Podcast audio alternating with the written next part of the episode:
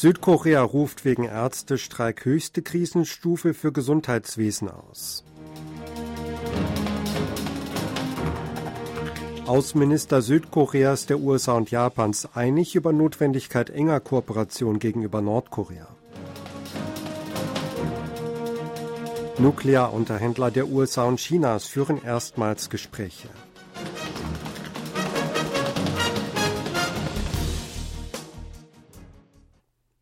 Die südkoreanische Regierung hat wegen des Ärztestreiks die höchste Krisenstufe für das Gesundheitswesen ausgerufen.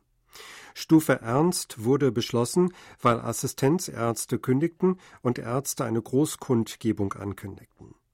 Laut Regierungsangaben am Freitag reichten bis Mittwoch 9.275 Assistenzärzte von 100 führenden Lehrkrankenhäusern ihre Kündigung ein. Das sind mehr als 70 Prozent der rund 13.000 Assistenzärzte landesweit. 8024 Assistenzärzte der 100 größten Unikliniken erschienen nicht mehr zur Arbeit. Das sind 211 mehr als am Tag davor. Die Zahl steigt weiter, obwohl das Gesundheitsministerium damit drohte, die Approbation der Ärzte ruhen zu lassen, wenn sie der Anordnung zur Rückkehr zur Arbeit nicht nachkommen. Das Justizministerium kündigte an, die Anführer des kollektiven Handelns festzunehmen und Ermittlungen gegen sie einzuleiten. Führende Großkrankenhäuser in Seoul haben unterdessen die Zahl der Operationen um teilweise die Hälfte reduziert. Die Öffnungszeiten der öffentlichen medizinischen Einrichtungen in Südkorea werden so weit wie möglich verlängert. Das kündigte Ministerpräsident Han Dok-soo am Freitag als Maßnahme gegen kollektives Handeln von Ärzten aus Protest gegen mehr Medizinstudienplätze an. Öffentliche medizinische Einrichtungen sollen an Werktagen, solange es geht, geöffnet haben. Auch an Wochenenden und Feiertagen soll dort länger gearbeitet werden. Damit sollten die Kapazitäten maximal ausgeschöpft werden. Hahn warnte davor, dass kollektives Handeln der Ärzteschaft im Gedächtnis der Bürger bleibe. Mit ihrem Handeln würden die Mediziner ihre edle Mission ignorieren, hieß es. Die Außenminister Südkoreas, der USA und Japans sind darin übereingekommen, die trilaterale Kooperation gegenüber Nordkorea zu verstärken. Das gab das Außenministerium in Seoul bekannt. Die Minister Cho Tae-yul, Anthony Blinken und Yoko Kamikawa hätten am Donnerstag am Rande des G20-Außenministertreffens in Rio de Janeiro eine enge Koordinierung als Reaktion auf Nordkoreas fortgesetzte Provokationen hervorgehoben. Auf der Grundlage von im Vorjahr erzielten Ergebnissen, darunter die Einführung eines Systems zum Echtzeitaustausch von Warndaten zu Nordkoreas Raketenstarts, sollen die Kapazitäten für eine gemeinsame Reaktion ausgebaut werden. Eine engere Zusammenarbeit solle auch dem Zweck dienen, Nordkorea von Finanzquellen für seine Atomwaffen und Raketenprogramme abzuschneiden. Darüber hinaus wolle man gemeinsam für mehr Menschenrechte Nordkorea kooperieren. Die militärische Zusammenarbeit zwischen Russland und Nordkorea wurde bei dem Treffen als ernsthafte Bedrohung für Frieden und Stabilität in der Welt bezeichnet. Die Chefunterhändler der USA und Chinas für die nordkoreanische Nuklearproblematik haben über die Lage auf der koreanischen Halbinsel gesprochen. Laut Angaben des chinesischen Außenministeriums am Freitag führte der Sonderbeauftragte der chinesischen Regierung für Angelegenheiten der koreanischen Halbinsel, Liu Xiaoming, am Donnerstag ein Videogespräch mit der hohen Beamtin für Nordkorea im US-Außenministerium Chong Park. Liu habe die Grundsätze und die Position Chinas in der Frage der koreanischen Halbinsel erläutert, hieß es. Ihm zufolge liege es im gemeinsamen Interesse der Region und der internationalen Gemeinschaft, Frieden und Stabilität auf der koreanischen Halbinsel zu erhalten und den Prozess einer politischen Lösung der Halbinselfrage voranzutreiben. Chong Park habe gesagt, dass die USA die Rolle Chinas beim Umgang mit der Halbinselfrage schätzten und hofften, mit China in dieser Hinsicht zu kommunizieren und zu kooperieren. Beide Seiten einigten sich demnach, in der Halbinselfrage in Kontakt zu bleiben. Russland hat laut ukrainischen Behördenangaben mehr als 20 ballistische Raketen vom Typ Hwasong 11 aus Nordkorea für Angriffe auf die Ukraine eingesetzt. Die entsprechende Feststellung gab der Sicherheitsdienst der Ukraine SBU am Donnerstag bekannt. Auch wurde ein Foto von Raketentrümmern als Beweis für den Einsatz nordkoreanischer Raketen veröffentlicht.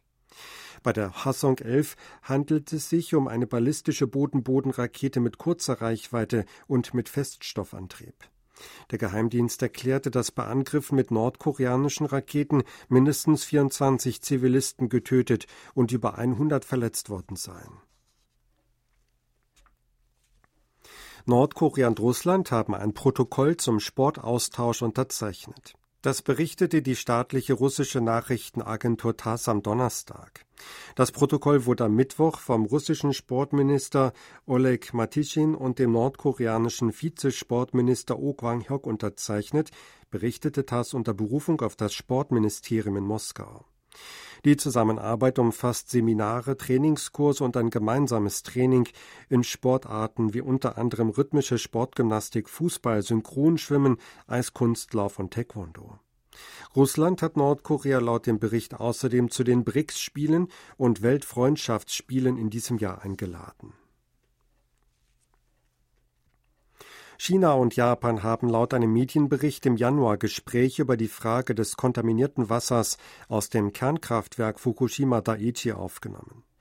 Wie die japanische Zeitung Asahi Shimbun am Freitag schrieb, waren auf japanischer Seite unter anderem Vertreter des Außenministeriums sowie des Ministeriums für Wirtschaft, Handel und Industrie daran beteiligt.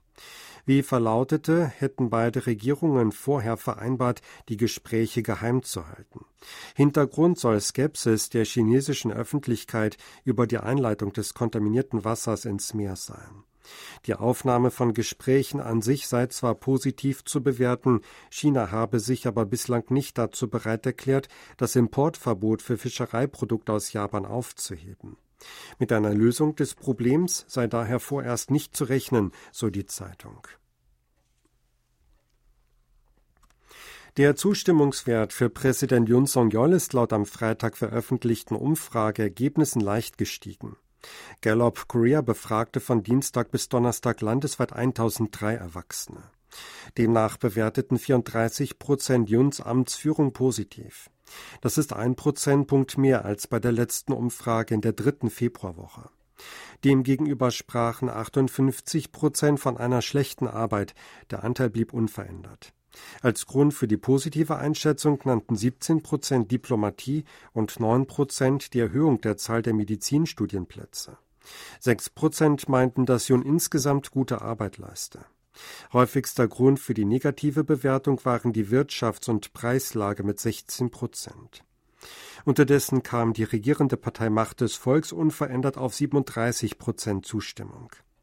Die Minjo-Partei verbesserte sich um vier Prozentpunkte auf 35 Prozent.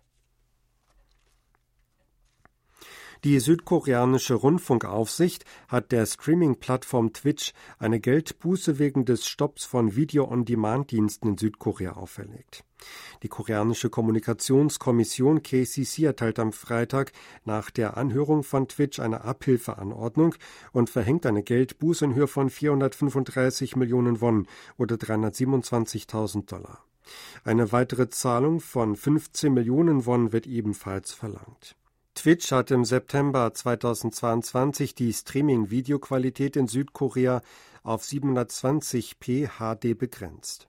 Im Dezember jenes Jahres stellte die Plattform den Dienst zum Ansehen von VOD ein, im Februar 2023 den zur Erstellung von VOD. Die KCC betrachtete die Einstellung der VOD-Dienste als Verstoß gegen das Gesetz über Telekommunikationsgeschäfte, mit dem die Interessen der Nutzer erheblich beeinträchtigt wurden. Sie hörten aktuelle Meldungen aus Seoul, gesprochen von Sebastian Ratzer.